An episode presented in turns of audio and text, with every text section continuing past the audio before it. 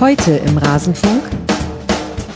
Ja, elf Torschüsse bei einem Auswärtsspiel, wo ich gefühlt auch, muss ich sagen, äh, zwischendrin schon das Gefühl hatte, dass wir aus dem Auswärtsspiel ein Heimspiel gemacht haben, weil auch unsere Fans uns ähm, fantastisch unterstützt haben. Du hast eben auch bei den Eintracht-Fans auch gemerkt, dass sie, glaube ich, schon auch mitgezittert haben, dass äh, ja, die Eintracht äh, den Sieg über die Runden bringt.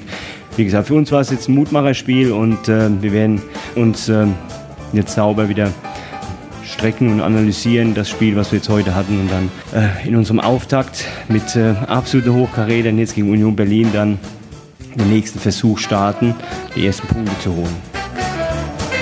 Alles zum letzten Bundesligaspieltag. Ein Heimspiel in Eintracht bei Eintracht Frankfurt hat äh, Thorsten Lieberknecht gesehen, seines Zeichens Trainer vom SV Darmstadt 98. Eine, würde ich vermuten, in Teilen Hessens streitbare Aussage, aber daran wollen wir uns jetzt nicht aufhängen. Ich begrüße euch sehr hier im Rasenfunk. Schön, dass ihr eingeschaltet habt, liebe Hörerinnen und Hörer, und schön, dass ihr dabei seid bei unserer Premiere. Diejenigen von euch, die die Bundesliga-Vorschau oder gar die Sendung zum ersten Spieltag schon gehört haben, die wissen es schon. Allen anderen sei hiermit gesagt, wir probieren in dieser Hinserie mal etwas Neues aus dem Rasen Rasenfunk. Bisher hatten wir die Analyse aller neuen Spiele und den Schwerpunkt auf einen Verein jeweils wechselnd. Alles in einer Sendung. Ihr alle wisst, wie lange die waren. Und jetzt wollen wir das mal versuchsweise trennen. Das heißt, heute gibt es nicht die große Spielanalyse. Heute gibt es eben den Fokusteil. Die bekommt er in der anderen Sendung mit Nick Steiger. Habe ich in der Nacht auf Montag veröffentlicht. Also die könnt ihr da nachholen. Und wir wollen heute über den SV Darmstadt 98 sprechen. Und dazu begrüße ich bei mir und da freue ich mich sehr, dass er Zeit hat. Stefan Köhnlein, unter anderem vom Lilienblog. Hallo Stefan, schön, dass du hier bist. Ja, hallo, ich freue mich auch, oder wie man in Darmstadt sagt, Gude. Ja, Gude, genau, so ist das doch. Erzähl uns doch mal, was treibst du so, wo bist du überall zu lesen und ja zum Teil auch zu hören? Ja, ähm, also ich bin Journalist schon seit äh, vielen, vielen Jahren, habe einen Großteil meines Lebens bei Nachrichtenagenturen verbracht, AP, DPA, DAPD, die pleite gegangen sind, was aber nicht an mir lag. Ähm, habe aber auch ansonsten äh, eigentlich alles gemacht außer Radio. Radio kann ich äh, irgendwie nicht so gut, war nie so mein, mein Medium. Bin seit ähm, sechs Jahren jetzt bald äh, freiberuflich unterwegs, was mir eigentlich sehr gut gefällt, weil ich da ähm, mehr gestalten kann als in einem äh, Unternehmen und auch äh, sehr verschiedene Sachen machen kann. Und eine von diesen verschiedenen Sachen ist eben der Lilienblog. Den Lilienblog gibt es seit Herbst 2018. Mm, äh, eigentlich waren wir zuerst zu viert aber wie das so ist, äh, ist die Euphorie am Anfang größer als dann die tatsächliche Zeit, die bei einigen äh, vorhanden ist. Dann waren wir zeitweise nur zu zweit. Jetzt sind wir wieder ein bisschen mehr. Also ich bin klar der, der harte Schreiber. Kern und äh, habe so den Hut auf, äh, habe noch den Fotograf, den Arthur, der immer dabei ist und dann immer wieder auch freie Autoren und jetzt seit kurzem auch den Sphäre, mit dem ich auch so ein Videoblog Blog mache. Ähm, ja, und wir sehen uns als zusätzliches Medium in, in, in Darmstadt neben äh, den äh, Platzhirschen und der Bildzeitung und ähm, verschiedenen Radiosendern. Wollen wir noch so ein bisschen anders sein. Äh, wir haben eben sind, sind unabhängig, das heißt, wir vertreten weder die Sicht des Vereins noch die Sicht äh, irgendeiner Fangruppierung. Und ähm, ja, das äh, führt dazu, dass wir äh, von allen Seiten auch mal Ärger bekommen, aber unterm Strich auch äh, doch sehr viel Lob. Und deswegen mache ich es, weil es einfach unglaublich viel Spaß macht. Und äh, ja, äh, wir wachsen stetig und äh, gucken mal, wo das äh, weiterhin führt. Die Bundesliga wird jetzt sicher nochmal einen Boost äh, auch geben. Gibt das auch schon. Ja, das sollte es doch. Wird natürlich alles verlinkt in den Shownotes lilienblog.de. Aber dann lass doch mit einem kurzen Blick auf äh, gestern starten. Wir nehmen auf am Montagnachmittag. Gestern Abend war das Spiel Eintracht Frankfurt gegen Darmstadt. Wir haben Thorsten Lieberknecht gerade im Intro gehört. Da hat er von einem Mutmacherspiel gesprochen. Und das, obwohl man ja null Punkte mitgenommen hat aus diesem Spiel. Wie wäre denn dein Fazit? Ich äh, stimme ihm dazu, ich stimme ihm nicht immer zu, aber da stimme ich ihm zu, äh, dass äh, die Leistung hat auch gerade wenn man eine Woche zuvor das peinliche Pokal aus gegen äh, Homburg äh, sieht, äh, wirklich war, war eine deutliche Leistungssteigerung. Ähm, in der ersten Halbzeit haben sie einen Fehler gemacht und gleich äh, das Tor kassiert. Ansonsten wirklich sehr, sehr ordentlich verteidigt waren nach vorne nicht besonders gefährlich in der ersten Halbzeit. In der zweiten Halbzeit haben sie tatsächlich auch einige gute Chancen gehabt. Ähm, ich kann mich nicht erinnern, dass die Eintracht irgendeine zwingende Gelegenheit hatte. Also eigentlich haben sie gut gespielt. Äh, aber am Ende hat es eben nicht gereicht. Thorsten Lieberknecht hat, oh, ich glaube, in der PK vor dem Spiel gesagt, wir sollten nicht nur auf die Ergebnisse gucken, weil die werden äh, auch nicht immer stimmen. Ähm, also wenn wir nicht auf die Ergebnisse gucken, die Leistung hat äh, gestimmt, das Ergebnis nicht. Da war sicher äh, mehr drin. Also auch ähm, habe auch mit neutralen Beobachtern gesprochen, die gesagt haben, Unentschieden wäre nicht nicht unverdient gewesen. Also die Mannschaft hat sich wirklich ähm, deutlich verbessert und auch im Gegensatz zu dem Homburg-Spiel ja so den den Biss gezeigt, den wir da vermisst haben. Was war denn da los bei dem Ausscheiden gegen Homburg? Äh, glaube, dass das wissen ja alle selber nicht so genau. Sicher ein bisschen Überschätzung. Auf der anderen Seite auch das Problem, dass die Mannschaft nicht so schon seit einigen Monaten nicht mehr im Flow ist. Das ist schon so, dass sie auch das Ende der Zweitligasaison eher mit Hängen und Bürgen äh, geschafft haben. Mhm. Das letzte gute Spiel war Ende April gegen, gegen Kiel, als sie 3 zu 0 gewonnen haben. Dann haben sie, waren sie quasi aufgestiegen, hatten vier Matchbälle ähm, und äh, konnten den dritten erst verwandeln äh, mit einem auch jetzt nicht so ganz äh, souveränen äh, Sieg über Magdeburg, haben das letzte Spiel dann sagen und klanglos verloren. Keine gute Vorbereitung Vorbereitung gespielt. Also ähm, ich glaube, dass dieses äh, auf der einen Seite die Verunsicherung und auf der anderen Seite ist ja nur ein Viertligist, dass das keine gute gute Mischung war und insofern ähm, möglicherweise auch ein heilsamer Schock war, als man gedacht hat, äh, dass äh, die, äh, dass man das mit links macht, sondern dass man jetzt eben wirklich weiß, man muss auch gegen vermeintlich einfachere Gegner, von denen es in der Bundesliga wohl aber kaum welche geben wird, wirklich von der ersten bis zur letzten Minute alles geben. Was noch dazu kommt, ist, dass die Mannschaft äh, sicher nicht so darauf ausgerichtet ist, das Spiel zu machen. Ähm, das wird sie in der Bundesliga vermutlich auch nicht machen müssen und das ist ihnen einfach auch gegen Homburg enorm schwer gefallen. Da hatten sie keine Idee. Das war in Frankfurt auch wesentlich einfacher. Da konnten sie die Eintracht kommen lassen. Eklig sein, wie sie so schön immer sagen. Das ist was, was wie jeder, jeder Spieler mittlerweile sagt, haben sie ihn wahrscheinlich irgendwie äh, im Trainingslager, äh, im Medienbriefing eingepflanzt, dass jeder eklig sagen muss jetzt. Äh, ja, aber das haben sie wirklich, also sie haben äh, ist der Eintracht einfach schwer gemacht und ähm, dann äh, gute Nadelstiche gesetzt und am Ende eben äh, bisschen Pech gehabt. Und ja, also wie gesagt, äh, Homburg, so eine, so eine Mischung. Ich glaube, es gibt keinen, keinen ein, einzelnen Grund dafür, aber äh, möglicherweise haben sie jetzt die Lehre äh, schon gleich äh, draus gezogen. Das werden wir dann genau überprüfen müssen. Aber dann lass doch mal mit dem Aufstieg beginnen, beziehungsweise, wenn du magst, können wir auch noch ein bisschen weiter zurückgehen zur Saison 21-22 ist äh, Thorsten Lieberknecht gekommen und der ist ja auch kein Unbekannter, auch in der ersten Liga, hat 2013, 2014 mit Braunschweig schon ein Erstligajahr gehabt. Übrigens war ich extrem äh, schockiert zu sehen, dass das schon so lange her sein soll, weil gefühlt ist es das noch nicht. Aber gut, das ist ein Nebenaspekt dieses Jobs, den wir beide da machen. Und es war ja vielleicht nicht insofern überraschend, dass man aufgestiegen ist, weil man ja schon in der ersten Saison von ihm äh, mit dem vierten Platz relativ nah dran war. Sieben Punkte mehr waren es dann in der zweiten Saison. Was hat er denn zum SV Darmstadt 98 gebracht, was vorher gefehlt hat, wo man zwar auch immer wieder in der Verlosung war, wie man so schön sagt, einmal siebter Platz, äh, einmal fünfter Platz, aber den letzten Schritt eben nicht machen konnte? Hm, also wo fange ich da am besten an? Äh, vielleicht ein, ein Einschub tatsächlich. Also 21, 22, das äh, hat, glaube ich, alle, alle überrascht seine erste Saison in Darmstadt, weil äh, die, die Mannschaft hat, hatte in Serdar Dursun einen, besten Angreifer, Zweitliga-Torschützenkönig verloren, kam zwei, der Lieberknecht hatte bei seinem Amtsantritt gesagt, ja, die Last auf mehrere Schultern verteidigen, äh, verteilen. Ja, haben wir gesagt, okay, klar, was sollst du auch sonst sagen? Also einen Dursun wirst du nicht wiederbekommen. Ähm, äh, und hat das dann auch wunderbar geschafft mit Philipp Thies und, und Luca Pfeiffer und ähm, äh, und einem total schlechten Start, das muss man auch sagen. Die haben äh, die ersten zwei Ligaspiele verloren, plus äh, sind im Pokal gegen 1860 Drittligisten ausgeschieden. Ähm, und dann haben sie irgendwie so die, den, den Schalter umgelegt. Und das war sehr überraschend. Am Ende dann hat es nicht ganz gereicht, ähm, auch weil sich dann doch eben die Klasse von vor allem äh, Werder und Schalke durchgesetzt hat, die einfach schon so ein bisschen outstanding waren in der Saison.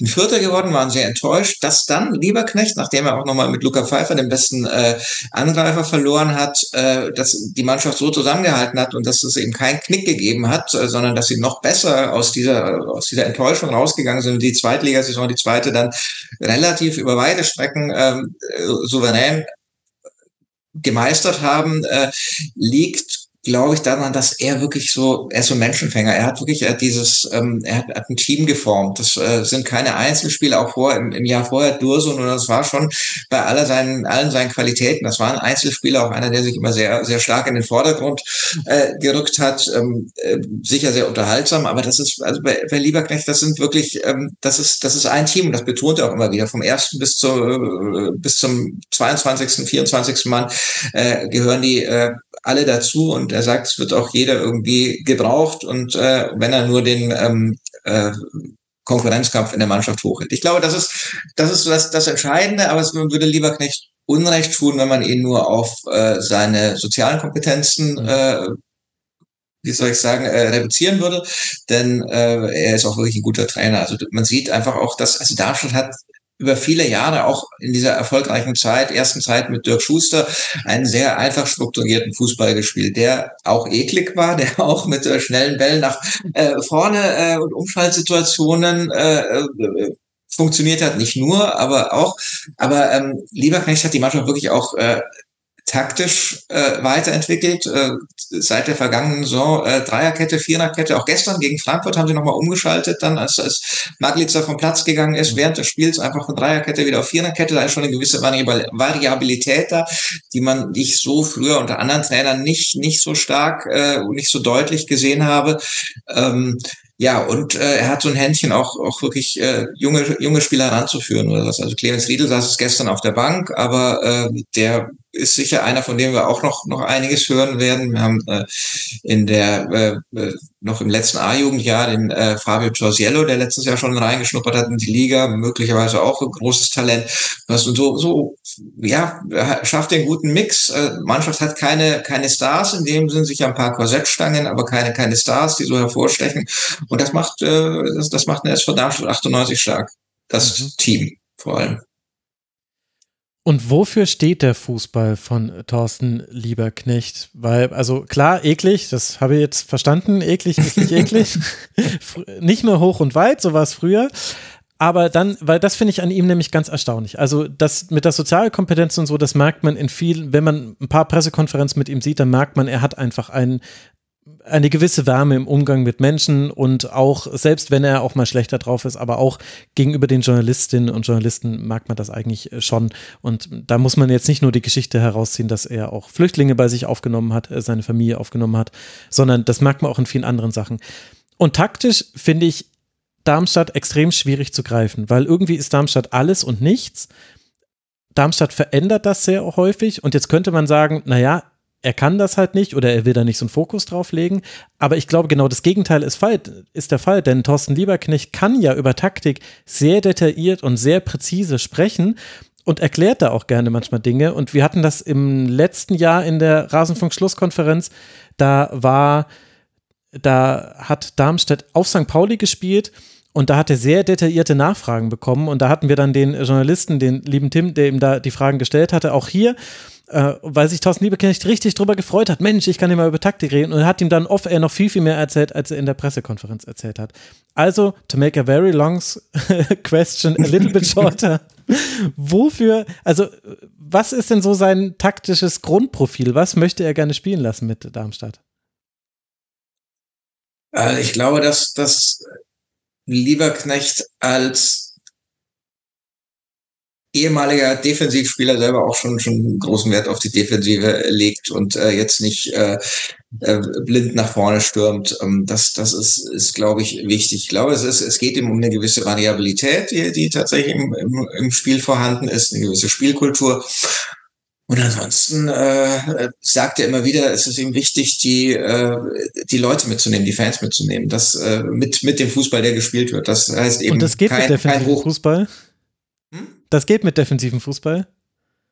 Also natürlich nicht nur, eben nicht nur mit eklig und vor allem nicht nur mit hoch und weit. Das ist, ist ganz klar. Also da ist, du siehst schon eine gewisse äh, Spielkultur auch, aber ich glaube, es ist äh, auch, auch Lieberknecht war jetzt kein, kein äh, als Spieler, soweit ich ihn in Erinnerung habe, kein äh, brillanter äh, Techniker, sondern auch eher einer, der, der über, über Kampf und die Mentalität kam. Und diese, das ist das, was er fordert. Und da dockt auch in, in Darmstadt ähm, ähm, sehr gut an bei den bei den Menschen. Das hat Schuster in seiner ersten Zeit geschafft als als Trainer und äh, das äh, schafft jetzt eigentlich als erster wieder so richtig lieber Knecht, also seit, seit äh, dem Bundesliga-Aufstieg 2015, 2016.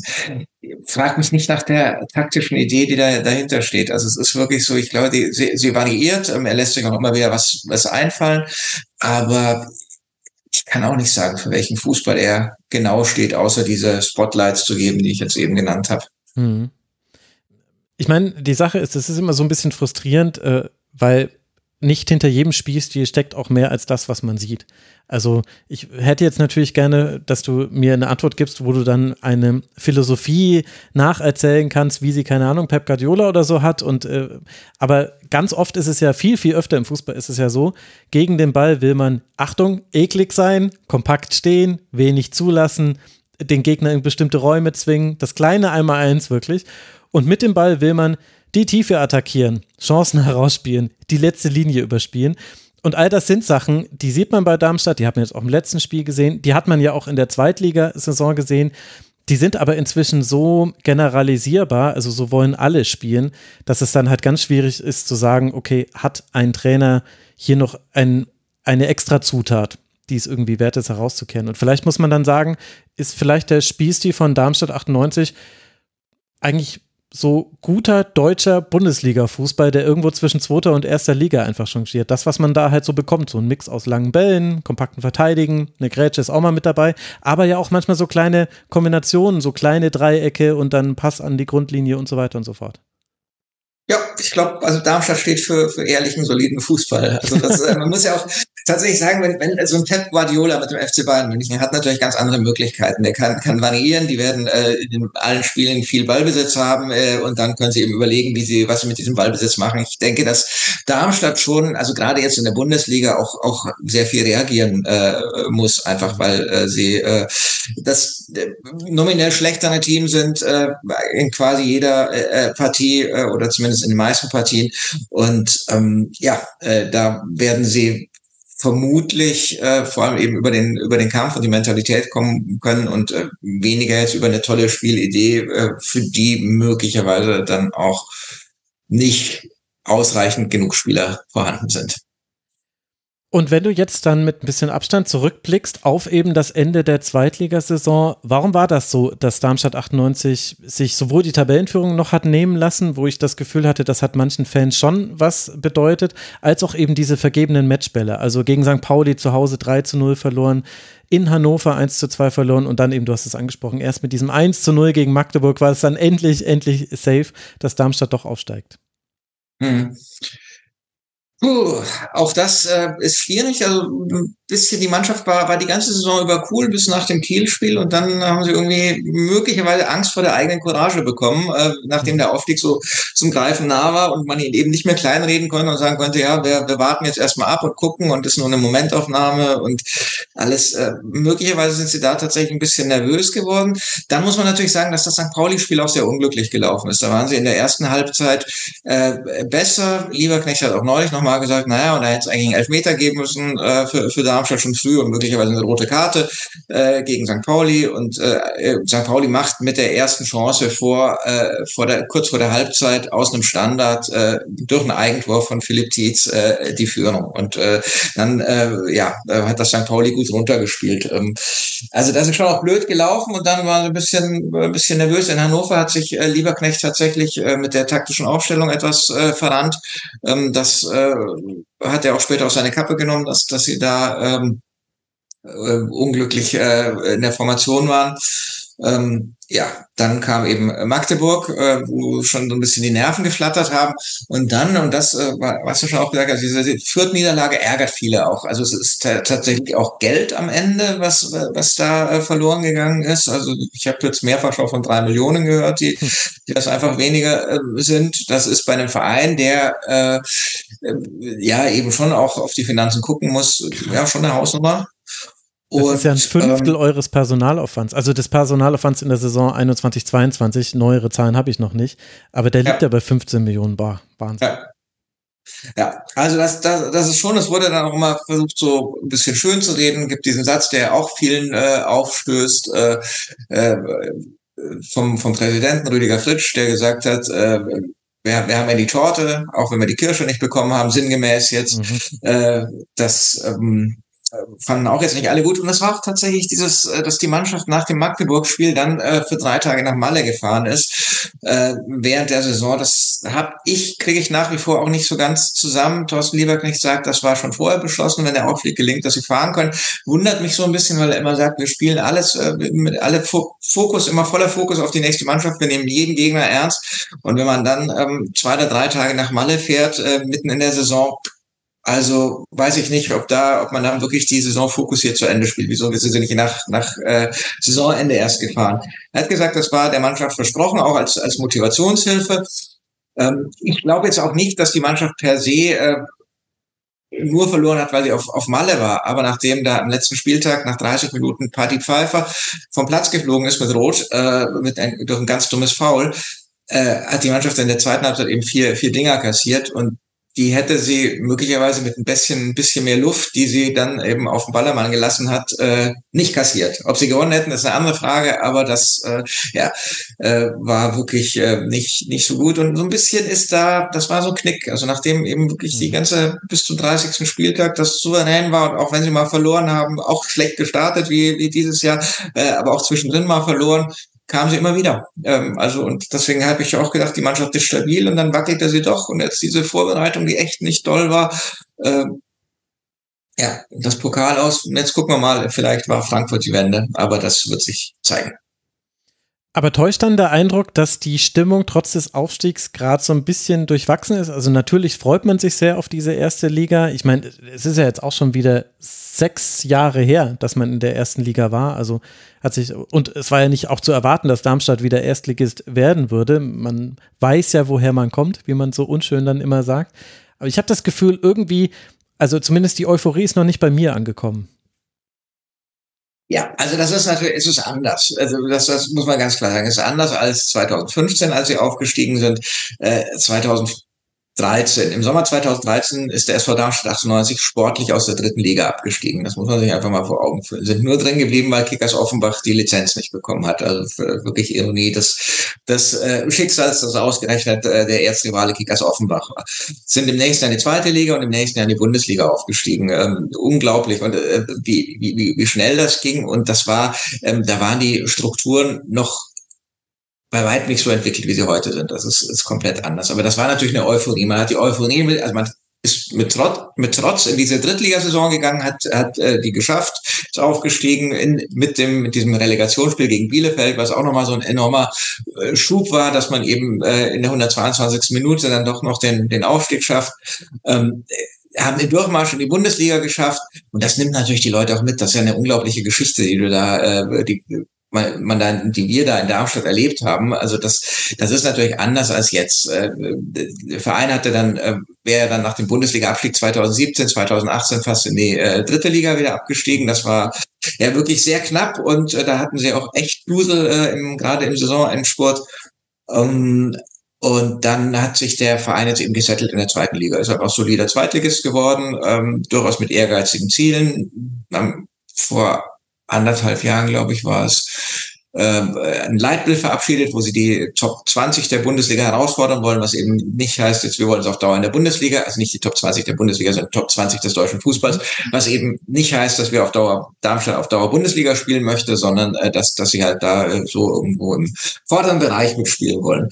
Und das ist natürlich, das ist ganz anders. Also das ist dieser, dieser Schwung von damals, Wunder von Bielefeld und was ist ich, Durchmarsch in die Bundesliga, der, der ist nicht da. Aber ähm, in Darmstadt wird, wie wahrscheinlich bei den meisten Vereinen, viel, also in Darmstadt sagt man geknoddert, gemeckert oder sowas. Das ist, aber das hast du natürlich auch da, da so diese äh, Social Media Bubble, äh, da, da hast du natürlich auch immer die, die negativen äh, Stimmen. Also es ist äh, sicher eine auch noch immer eine Euphorie da. Wir hatten das Testspiel in Liverpool, wo, wo wirklich, äh, äh ich glaube, an, an die 1000 Fans äh, nach Preston, also nicht mal nach Liverpool an die Anfield Road, sondern äh, nach Preston äh, gefahren sind. Äh, also für ein Testspiel, ja, also tausend mhm. Leute, das ist schon äh, schon Wahnsinn. Jetzt auch in Frankfurt, das war echt eine gute Mobilisierung. Also wie viel wie viele Leute da waren. Also ich glaube schon, ähm, dass die Begeisterung noch noch da ist, auch wenn natürlich äh, man jetzt äh, ne, von, von einer anderen Basis kommt, eben nicht vom Drittliga-Absteiger, sondern als etablierter Zweitligist äh, in die Bundesliga aufgestiegen ist. Das ist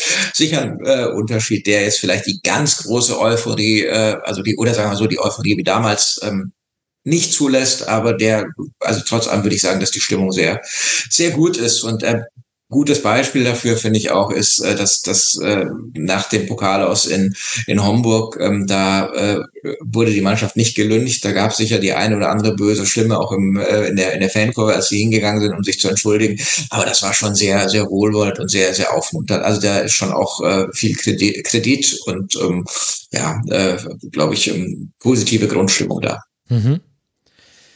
Und damals, als man aufgestiegen ist, äh, und man ist ja in der Liga geblieben, 15, 16, sensationeller Klassenerhalt, an keinem einzigen Tag auf einem Abstiegsplatz gelegen äh, damals. Da war man auch eklig, vor allem die Duschen am Bölle, beziehungsweise war das äh, scheinbar, oder nee, eigentlich nicht scheinbar, es war das wichtigste Thema für Medien, wie ich sag's einfach, beschissen dieses Stadion ist. Schaut euch an, wo die, oh Gott, der FC Bayern muss sich hier umziehen. Wie schlimm wird das? Und, und Darmstadt hat das aber auch, glaube ich, so ein bisschen kultiviert und geritten. Ja, hier bei uns ist halt alles anders und so weiter. Ich glaube, an, allein an diesem Zustand im Vergleich zu jetzt kann man ganz gut erzählen, was in diesen letzten Jahren alles passiert ist. Magst du uns da mal durchführen? Ja, also auf jeden Fall, das äh, hast du sehr schön äh, zusammengefasst. Sie haben ja damals auch dieses äh, äh, wir Lilien aus Tradition anders als Claim äh, geprägt. Und lustigerweise haben sie das aus Tradition anders äh, jetzt so ziemlich in den Hintergrund genommen. Im neuen Leitbild heißt es nur wir Lilien. Das mhm. aus Tradition anders hat man damals schon auch bewusst gespielt als als Karte eben ja äh, eklig mit den verschiedenen Duschen und der äh, hier ticken die Uhren anders, weil die Dugena Uhr aus den 70er Jahren äh, nie funktioniert hat und äh, äh, äh, solche Sachen. Ähm, und äh, das hat man jetzt halt, also der Verein wurde damals komplett äh, überrollt von dieser Entwicklung. Also das war auch noch so, dass das glaube bis in die Bundesliga hinein die ähm, die Väter der äh, der Trainer teilweise noch das Scouting gemacht haben, zumindest die Gegnerbeobachtung. Ja, also äh, Papa Schuster und Papa Franz, also die, äh, ähm, äh, also das ist natürlich mittlerweile ganz anders. Darmstadt hat dann äh, hat wirklich in allen Bereichen äh, sehr professionell ausgebaut. Der Staff ist sehr groß, manche sagen schon, es ist zu groß. Wir haben wirklich einen sehr großen Trainerstab, ein umfassendes Scouting. Ich höre immer wieder, dass das sehr, sehr gut ist, was das Carsten Bielmann und sein Team da, da liefern, die teilweise Spieler schon deutlich vor anderen Vereinen auf dem Radar haben. Das heißt nicht immer, dass sie sie dann holen können, aber sie haben zumindest den Vorsprung, dass sie als äh, einer der ersten mit ihnen, ihnen sprechen und ähm, wohl auch ganz gut die ähm, Stärken von Darmstadt äh, einsetzen können, die positiven Vorzüge für den Spieler. Ähm, ja, und nicht zuletzt das Stadion ist komplett umgebaut worden. Ja, das hat, äh, haben sie auch ganz gut gemacht, finde ich. Also das äh, ist, äh, da ist äh, eigentlich kein Stein mehr auf dem alten geblieben im Vergleich zu 2015. Die Flutlichtmasken stehen noch, aber ansonsten ist äh, jede äh, Tribüne neu hinter den Toren. Die, die ähm, Stahlrohrtribünen, die in den beiden Kurven stehen, die wurden im glaube ich, im zweiten Bundesliga-Jahr wurden die aufgebaut. Äh, aber ansonsten ist, ist quasi alles neu und ist ein ordentliches, äh, schönes Stadion, klein, Manche sagen zu klein, ähm, ist ja auch mit Abstand das äh, kleinste in der Bundesliga, also auch noch deutlich kleiner als das von Union Berlin und auch in der zweiten Liga nur irgendwo im, im Mittelfeld. Aber da stand der Verein eben auch vor der, vor der Frage, gehen wir an einen anderen Ort? Das hätte lange gedauert, äh, den, den zu erschließen und da ein neues Stadion hochzuziehen und ähm, dann halt den, den Traditionsstandort aufzugeben. Und was passiert, wenn man nicht aufsteigt? Dann hat man ein Stadion für 25, 30.000 auf der grünen Wiese und dann kommen äh, gegen Sandhausen äh, oder jetzt nicht gegen Sandhausen, also gegen Elversberg jetzt äh, würden dann halt nur ich, äh, 5000 Leute kommen. Ja, dann brauchst du auch kein Stadion für 25.000. Insofern hat man sich dafür entschieden, ähm, ähm, an dem Ort zu bleiben, hat ein wirklich modernes äh, Stadion gebaut, was äh, denke ich, keine also Wünsche offen, offen lässt, ohne jetzt äh, mit, mit was weiß ich, der Allianz Arena oder, oder ähnlichem äh, äh, vergleichbar zu sein. Aber ja, es ist einfach, äh, das ist schon sehr, sehr professionell geworden. Ich erinnere mich auch noch, das war ja bis in die, bis sie angefangen, die haben das die mit den Umbauarbeiten, ich glaube 2017, 18 haben sie mit den Umbauarbeiten angefangen. Da haben sich die Spieler teilweise unter der Tribüne noch, da, da bist du mal zu Medienrunden ins Stadion gekommen und dann lagen die Spieler auf Isomatten unter der Tribüne und haben sich da warm gemacht oder sowas. Also war wirklich teilweise ab, absurde Geschichten und das ist mittlerweile ähm, alles äh, wirklich sehr, sehr auf Stand und äh, deutliche Professionalisierung in den letzten Jahren und ähm, sicher auch eine, eine gute Basis, um sich unter den Top 20 festzusetzen, was eben auch heißt, äh, dass man nicht jedes Jahr Bundesliga spielen muss. Und wie hat Darmstadt das Ganze finanziert? Ähm, der Aufstieg. Also ich habe äh, Rüdiger Fritsch, den Präsidenten, auch nochmal letztes Jahr im Winter in einem langen Interview gefragt und er hat gesagt, ohne, ohne die zwei Jahre Bundesliga wäre das nicht möglich gewesen haben natürlich ein bisschen Unterstützung von, von Stadt und Land bekommen, aber das ist ja eigentlich das, das Normale. Aber es war tatsächlich so, dass sie ähm, mit den Fernsehgeldern aus den ersten aus den beiden Jahren Bundesliga, dass sie die äh, äh, ins Stadion, zum großen Teil ins Stadion investiert haben. Da ist auch das ähm, Präsidium wirklich äh, eines, das sehr vernünftig haushaltet. Äh, also das Darmstadt hat ja auch diese Insolvenzgeschichte 2008 in der äh, Insolvenzantrag gestellt, Insolvenz, äh, Insolvenzverfahren aber nicht eröffnet. War es 2008 oder 2007? Weiß gar nicht. Ich glaube 2008 war es. Und seitdem wird da schon herrscht auch eine gewisse Haushaltsdisziplin. Also Rüdiger Fritsch hat immer gesagt, äh, auf Dauer nicht mehr Geld ausgeben, als, als man einnimmt. Klingt banal, haben aber viele Vereine falsch gemacht. Es hat ihn schon auch ein wenig geschmerzt, dass er letztes Jahr auf der Jahreshauptversammlung, Mitgliederversammlung äh, zum ersten Mal Minus verkünden musste in seiner Amtszeit, hm. was halt mit Corona und mit den Fernsehgeldern zusammenhing. Aber äh, unterm Strich äh, wirtschaftet der Verein sehr vernünftig und mit Augenmaß. Und ist er da auch die entscheidende Person für, für dieses Wirtschaften mit Augenmaß? Schwer zu sagen, er ist natürlich der, der es immer verkündet, aber da ist schon auch äh, Wirtschaftskompetenz äh, dahinter im Vorstand. Also wer da jetzt äh, was genau macht, weiß ich nicht. Ich denke auch, dass die so, so einheitlich, äh, also mit, mit einer Stimme sprechen. Ähm, aber ja, er ist Wirtschaftsjurist ähm, und äh, wie gesagt, aber auch bei den anderen äh, Präsidiumsmitgliedern gibt es Wirtschaftskompetenz auf jeden Fall. Und er war ja zumindest, ich weiß gerade nicht, ob er es aktuell noch ist, auch lange Teil des DFL-Präsidiums, hat da auch wichtige Entscheidungen mitgetroffen. Ist sowas Thema im Fanumfeld von Darmstadt 98? Weil es ist ja jetzt nicht so, dass die DFL in den letzten Jahren als Verfechter der kleineren Clubs aufgetreten wäre. Ja, er war da, so war mein Eindruck schon auch jemand, der die, die Fahne der kleineren Clubs äh, hochgehalten hat. Wenn ich mich jetzt, also es war tatsächlich in Darmstadt, wurde es wenig thematisiert, ähm, positiv wie, wie negativ. Also es ist, äh, ähm, wie soll ich sagen, auch immer so ein bisschen äh, populistisch auf die DFL zu schimpfen äh, und äh, auf, auf die Fernsehvermarktung, aber auf der anderen Seite zu fordern, dass, dass weiß ich, der und der Spieler geholt oder gehalten werden muss. Ja, was, also, ja. Das äh, haben wir natürlich auch in Darmstadt ab und zu mal gehabt, aber Fritsch ist da relativ äh, unbeschadet äh, rausgekommen aus diesem ähm, äh, Zwiespalt. Und, äh, und das ist jetzt auch die letzte Frage dann zu den Zahlen. Äh, keine Angst, aber es interessiert mich halt immer so besonders. Und gerade Rüdiger Fritsch ist da wirklich eine interessante Persönlichkeit. Wenn Darmstadt in den Top 20 landen möchte, gerne im deutschen Fußball, dann müsste man da ja auch wirtschaftlich hinwachsen. Denn man kann zwar kurzfristig immer die wirtschaftlichen Ergebnisse overperformen, aber irgendwann pendelt sich das immer ähnlich ein. Und wenn ich mir jetzt die Finanzkennzahlen angucke, dann ist das Rohergebnis in der Saison 21-22, sind die letzten DFL veröffentlichten Zahlen, äh, liegt äh, bei 26,5 Millionen. Da ist man auf Rang 30 im deutschen Profifußball und das ist so ungefähr die Region. Man war auch schon mal 27, 28, 30. Das heißt, da müsste man ja noch wachsen. Kannst du mir sagen, wie Darmstadt das erreichen möchte? Also was Rüdiger Fritsch äh, seit Jahren immer wieder sagt und was tatsächlich aber äh, kaum passiert ist, äh, Transfererlöse erzielen. Also das mhm. ist natürlich, und da haben sie jetzt Philipp Tietz mal verkauft, aber sie haben eben auch für, für Patrick Pfeiffer und, und Serdar Dursun kein Geld bekommen. Äh, die sind, konnten ablösefrei wechseln. Ähm, war möglicherweise, also wahrscheinlich sportlich die richtige Entscheidung. Also in Serdar Dursun hätte man keinen Ersatz dafür bekommen und wenn jemand Zweitliga-Torschützenkönig wird, äh, dann rechnet sich das auch irgendwie beim Abwehrspieler wie Patrick Pfeiffer ist ein bisschen schwerer, das, das nachzuvollziehen. Aber das, das passiert nicht. Auch, auch dieses Jahr hat der Verein ja, also jetzt oder nehmen wir die letzte Saison und Anfang dieser Saison ähm, relativ viel Geld ausgegeben für Spieler, die noch nicht ähm, den Durchbruch geschafft haben. Oskar Wilhelmsson oder, oder auch äh, Filip Stojilkovic. Ähm, jetzt zur Saison ähm, Christoph Klara, der, den sie auch aus Düsseldorf losgeeist, losgeeist haben für, was weiß ich, zwei Millionen. Also müssen wir mal gucken, ob sie das, das tatsächlich hinbekommen. Da, das, das ist nämlich das, was, was Rüdiger Flitsch auch gesagt hat, dass das andere Vereine, die jetzt für Darmstadt als Vorbild immer äh, genannt werden, als vermeintlich kleine Vereine, die sich oben festgesetzt haben, wie vor allem äh, Mainz oder, oder Freiburg, die halt über Jahre hinweg äh, genau dieses System hatten, dass sie Spieler äh, günstig holen und teuer verkaufen. Äh, hat Darmstadt bis jetzt noch nicht geschafft, aber das, das ist vermutlich der Schlüssel. Im Stadion sind ihnen äh, Grenzen gesetzt, das ist ganz klar, wobei auch immer wieder gesagt wird, dass die Zuschauereinnahmen nicht mehr das, äh, der, der entscheidende Faktor sind, auf jeden Fall ein Faktor, aber äh, nicht der entscheidende.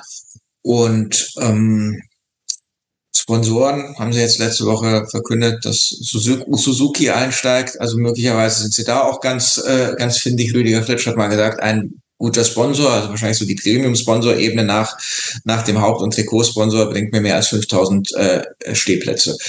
Ähm, also da, da, da können sie auch ansetzen. Ich glaube, das sind, das sind so die Sachen. Ob es tatsächlich funktioniert, das, das weiß ich nicht. Das andere ist natürlich auch, auch die Vereine, die viel Geld ausgeben, sind ja eben nicht unbedingt erfolgreicher, wie, wie sich da äh, zeigt. Ähm, also da hat Darmstadt in den letzten Jahren das schon auch relativ gut gemacht. Und wenn jetzt vielleicht dann doch noch Stojilkovic und Wilhelmsson einschlagen sollten und Planer, dann ähm, dann haben sie auch das richtig gemacht.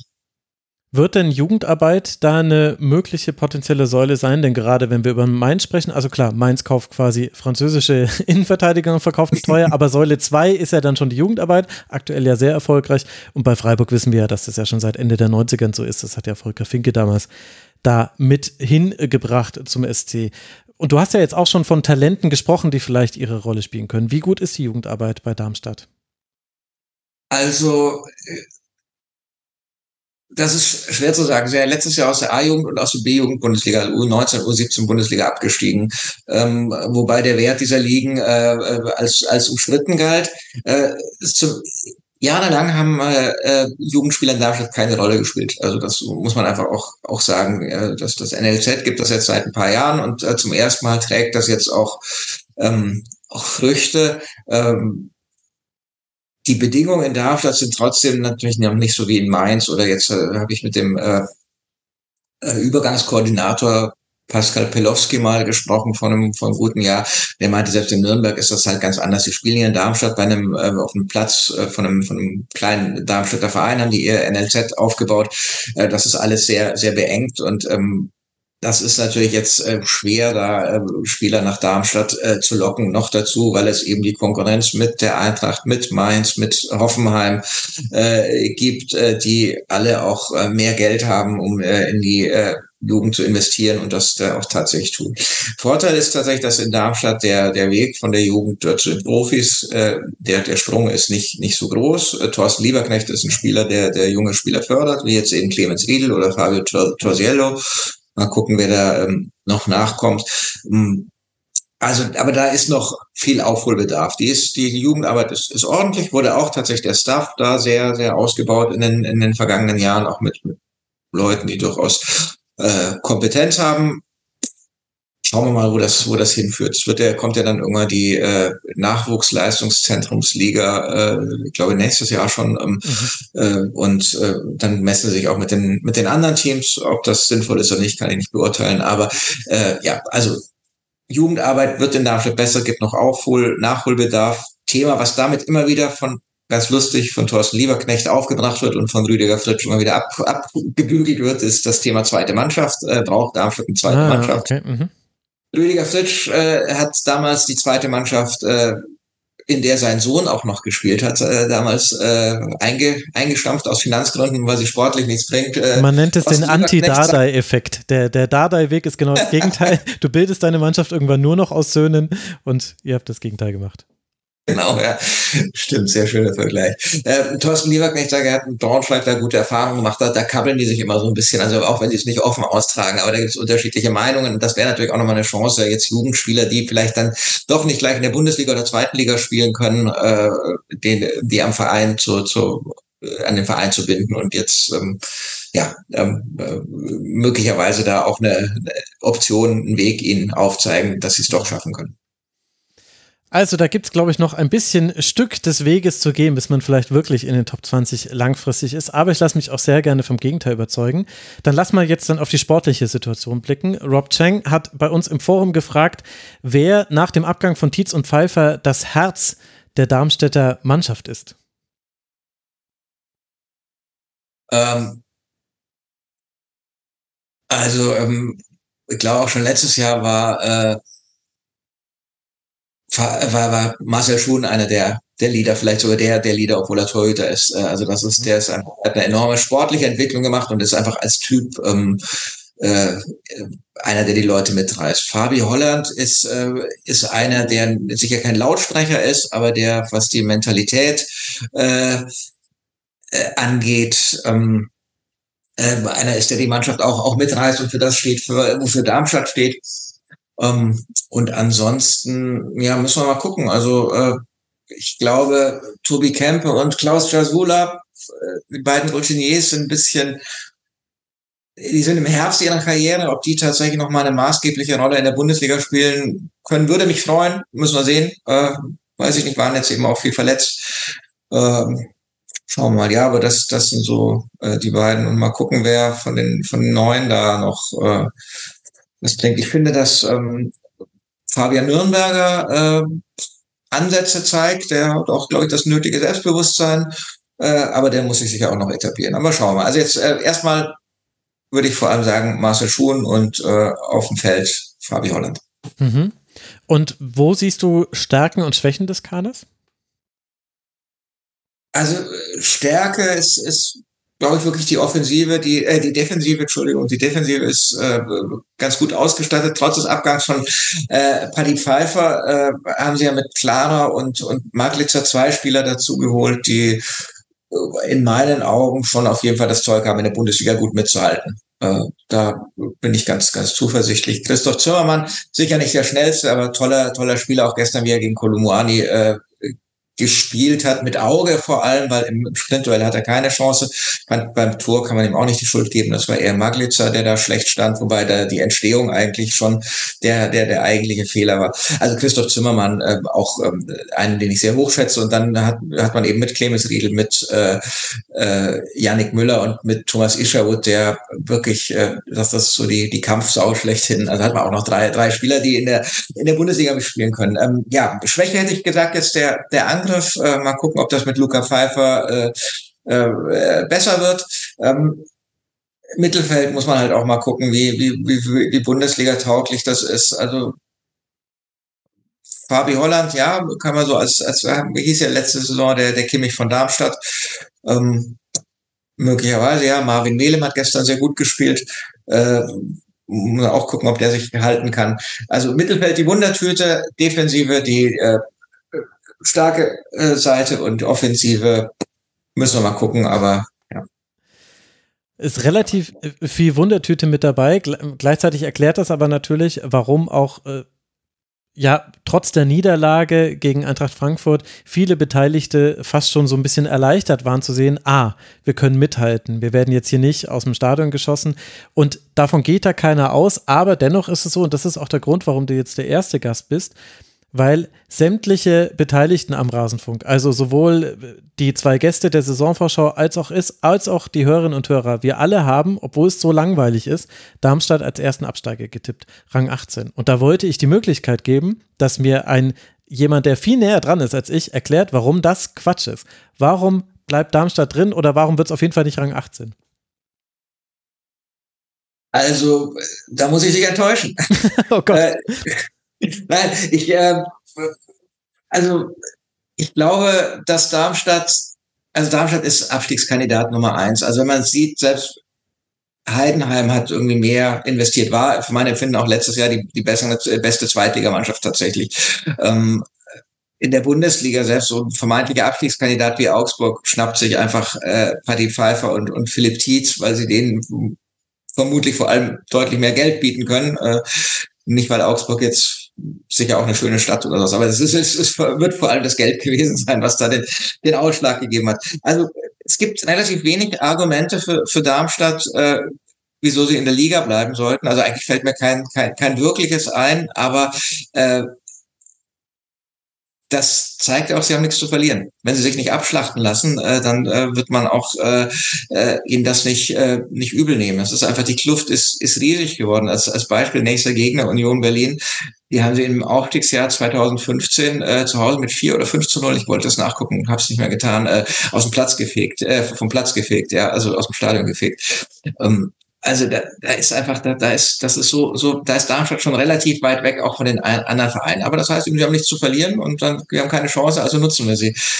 Das ist das, was ich sagen würde. Ansonsten Teamgeist, das ist immer, immer die Frage, wie lange der hält. Sie haben jetzt zwei, zwei gute Jahre gehabt. Äh, wie stabil ist das, äh, wenn Sie jetzt mal äh, einige Spiele hintereinander verlieren und am Tabellenende steht? Wird sich zeigen, grundsätzlich, aber sicher auch eine Chance, dass äh, in Darmstadt nicht gleich alles zusammenbricht, was äh, bei anderen Vereinen, die wesentlich höhere Erwartungen haben, äh, möglicherweise nicht so ganz stabil ist, weil einfach die Erwartungen äh, äh, größer sind und dann auch die Unruhe eben schneller aufkommt.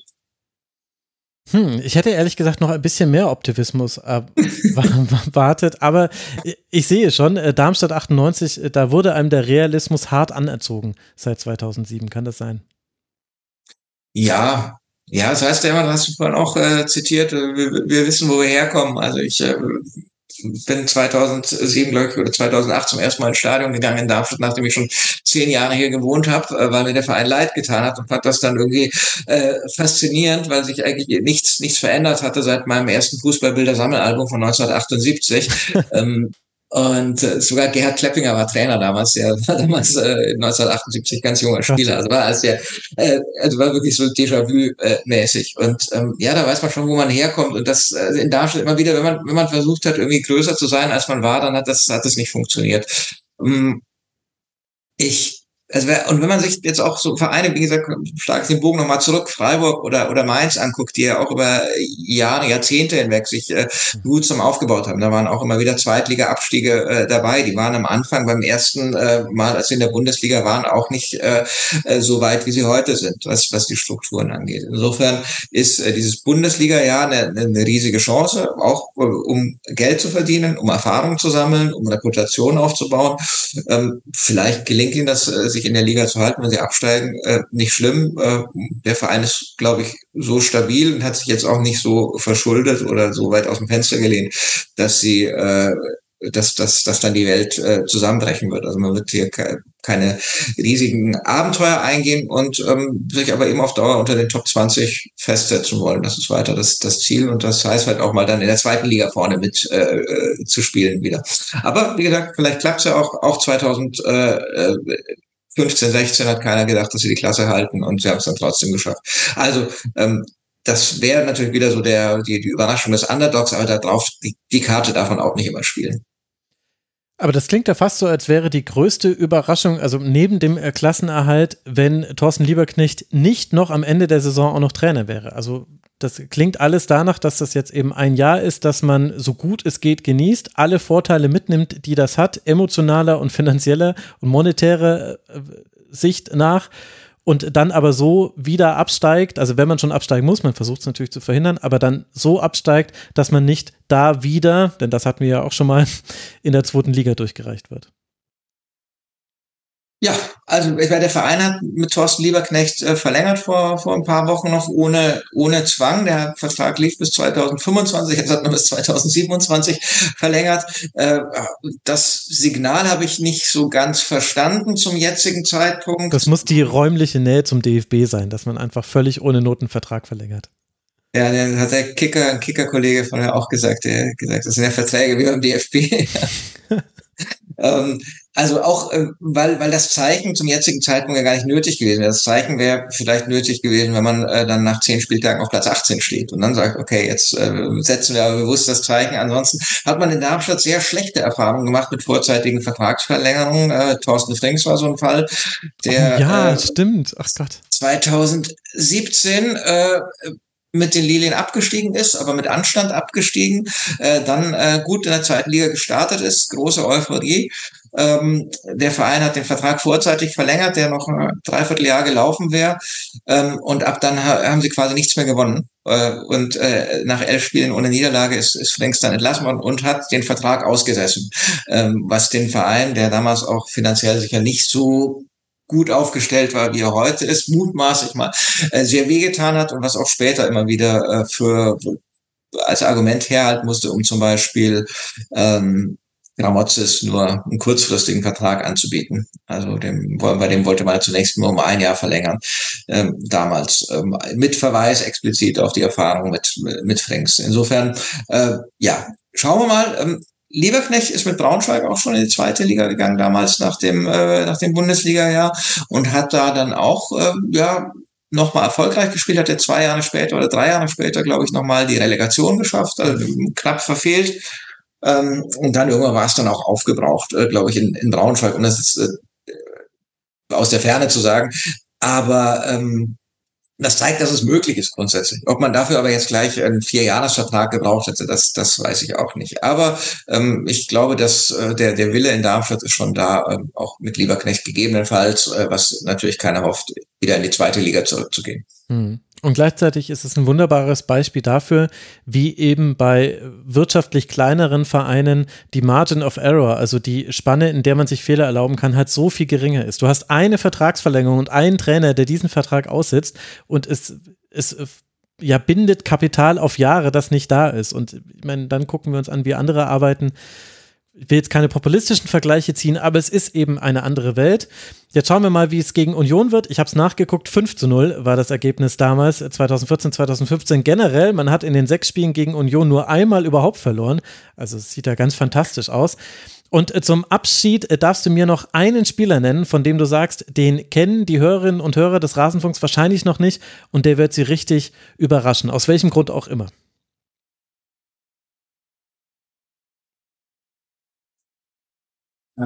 Also Luca Pfeiffer ist ja, glaube ich, schon zu bekannt. Äh, der hat ja schon Bundesliga mhm. äh, gespielt. Das hat, sah gestern sehr gut aus, wie der sich hier eingefügt hat. Tatsächlich so, als wäre nie weg gewesen. Ähm, ansonsten, na, Matthias Bader, finde ich, hat, äh, hat gestern noch verletzt gefehlt, aber das ist ganz starker Spieler auf der rechten Außenbahn. Um, ähm, und wenn der gesund bleibt, äh, dann wird er sich vermutlich in der Bundesliga auch, äh, wird er in der Bundesliga auch das eine oder andere Ausrufezeichen setzen können. Also von dem halt. Sehr gut. Sehr gut. Wir nehmen dich beim Wort. Beim Wort. Stefan, ich danke dir sehr, sehr herzlich für deine Zeit. Es hat großen Spaß gemacht, mal wieder über Darmstadt zu sprechen hier in der Erstligasendung. Danke, dass du dabei warst. Max, sehr gerne, ähm, war gerne dabei und ähm, ja, bin gespannt, äh, wie sich die Saison entwickelt und werde auch den Rasenfunk weiter aufmerksam verfolgen. Das ist super und ich freue mich, wenn auch ihr das tut, liebe Hörerinnen und Hörer. Und ich freue mich vor allem, wenn ihr den Rasenfunk unterstützt. Alles, was wir hier tun, ist von euch finanziert. Rasenfunk.de slash supportersclub, da erfahrt ihr, wie das geht. Und da findet ihr auch alle anderen Sendungen, also aus rasenfunk.de. Wir haben zum WM-Finale gesprochen. Wir haben eine WM-Vorschau heute, nee, ein WM-Rückblick heute schon veröffentlicht. Wir haben eine Erstligasendung zum Spieltag gemacht und jetzt diese hier. Und es werden noch weitere Sendungen kommen. Also einfach auf rasenfunk.de gehen oder den Newsletter abonnieren oder alle Feeds und dann seid ihr immer versorgt. Bleibt gesund, bis bald, macht's gut. Ciao. Ciao. Der Rasenfunk lebt von euren Beiträgen. Vielen Dank.